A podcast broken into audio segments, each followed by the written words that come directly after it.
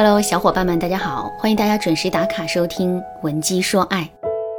上节课我先给大家讲了这样一个道理：花男人的钱，并不代表我们很拜金。事实上，引导投资的重点绝不是钱，而是借由男人金钱的投入，让他越来越离不开这段感情。不过，引导投资也是有技巧的，绝不只是张口向男人要钱这么简单。下面我就来给大家分享两个引导男人进行投资的方法。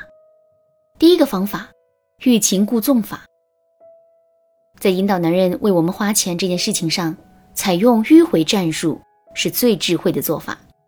这是因为男人一般都只会为自己喜欢的女人花钱，而招男人喜欢的女人，肯定不会是那种特别有进攻性或者目的性很强的女人。所以，如果我们直接去跟男人要钱的话，那么时间久了之后，男人肯定会对我们产生不好的印象。正确的做法是，我们非但不要直接开口管男人要礼物，还要做出一些相反的举动，以此来激发男人的愧疚心理。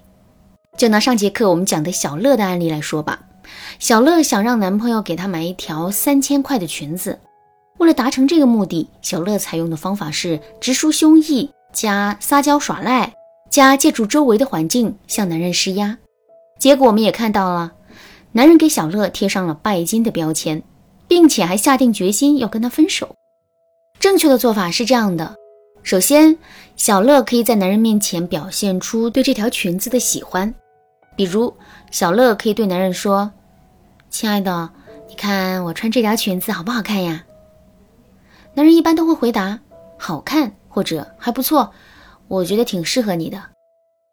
这个时候啊，他就要顺势对男人说一句：“那我们把它买下来好不好啊？”男人不知道价格，在这种情况下，他多半是会迎合小乐的。接下来，小乐要做的就是伸手去翻一翻衣服的吊牌，然后赶紧抽回手，对男人说：“算了算了，我也不是很喜欢这条裙子，咱们还是看看别的吧。”男人听到这话。再看看裙子的价格，他肯定就知道是怎么回事了。这个时候，出于面子和虚荣心，男人肯定是会坚持给小乐买礼物的。而小乐需要做的就是站在男人的角度，以体谅的心态，一直拒绝男人给她买裙子。比如，她可以对男人说：“哎呀，这条裙子太贵了，三千块钱，买点什么不行啊？还是算了吧，不买了，不买了，这裙子太奢侈了，性价比也不高。”再说了，喜欢的东西也不一定立刻就要得到，等过一段时间你再给我买这条裙子吧。我对小乐说啊，千万不要担心自己这么说，男人真的就不给他买裙子了。事实上，男人的虚荣心啊都是特别强的，尤其是在自己心爱的女人面前，他们是宁可打肿了脸也要充胖子。所以呢，到最后，男人肯定是会帮小乐把裙子买下来的。这样一来，小乐既没有要求男人做什么，又最终达成了目的，而且在这个过程中，他还充分展示了自己善解人意、识大体、懂得为男人着想的形象。这就是欲擒故纵法的妙处所在。当然啦，关于欲擒故纵法的运用，上面我们只是举了一个小例子。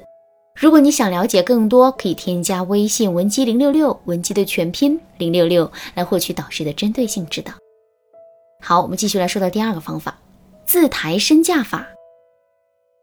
现在你的手里啊有十万块钱，我告诉你说，给我这十万块钱，我卖给你一辆高配的宝马车，你愿意吗？你肯定很愿意，对不对？可是如果你花这十万块钱，我只卖给你一辆电动车呢？这个时候你肯定就不情愿了。同样是交易。为什么第一场交易我们愿意投资十万，第二场交易却不愿意呢？其实这是因为，在我们的心目中，宝马车带来的价值感是要远远高于一辆电动车的。人不也是如此吗？我们愿意在一个人身上花多少钱，这其实完全取决于这个人带给了我们多少价值感。比如说，跟自己的领导一起出去吃饭的时候，我们会心甘情愿的买单。可是跟自己同级的同事一起出去呢，一人请一顿，这才符合我们的预期。如果跟我们出去的是我们的下属的话，我们甚至连客套的动力都没有了。这一点放到感情上就更明显了。比如说，在面对自己心仪的男神的时候啊，我们会无微不至的关心他，并且还会费尽心思的给他准备各种礼物和惊喜。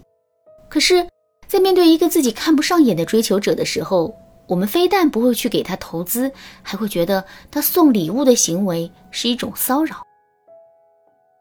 所以，想让男人心甘情愿的给我们花钱，我们就一定要想办法去提高自身在男人心目中的价值感。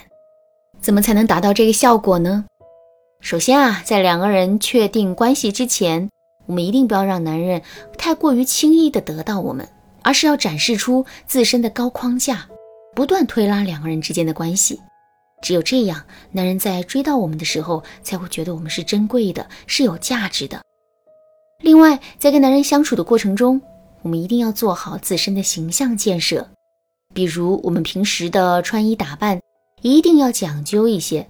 跟男人约会的时候，我们也不要选一些比较 low 的场所，而是要在自己的能力范围之内，尽量去一些比较高端的地方。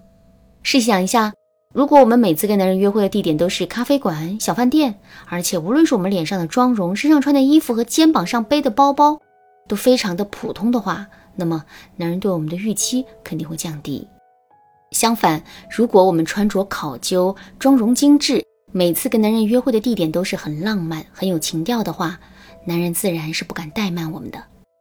最后呢，两个人在恋爱的过程中肯定会互相送一些礼物。首先，每次在收到男人的礼物的时候，我们千万不要流露出太过于惊喜的表情，这样会很容易让男人摸清我们的心理预期。正确的做法是，收到男人的礼物之后，我们只需要微微一笑就可以了。当男人猜不透我们的心思的时候，他就会通过加大付出的方式来进一步试探我们的价值。另外，在两个人恋爱初期的时候，我们一定要尽量给男人买一些贵点的礼物。男人都是有虚荣心的，他们尤其不愿意在自己心爱的女人面前跌份儿。所以呢，男人在收到我们的礼物之后，反馈回来的礼物的价格肯定是会高一些的。这样一来，男人给我们送礼物的标准就在无形之中提高了。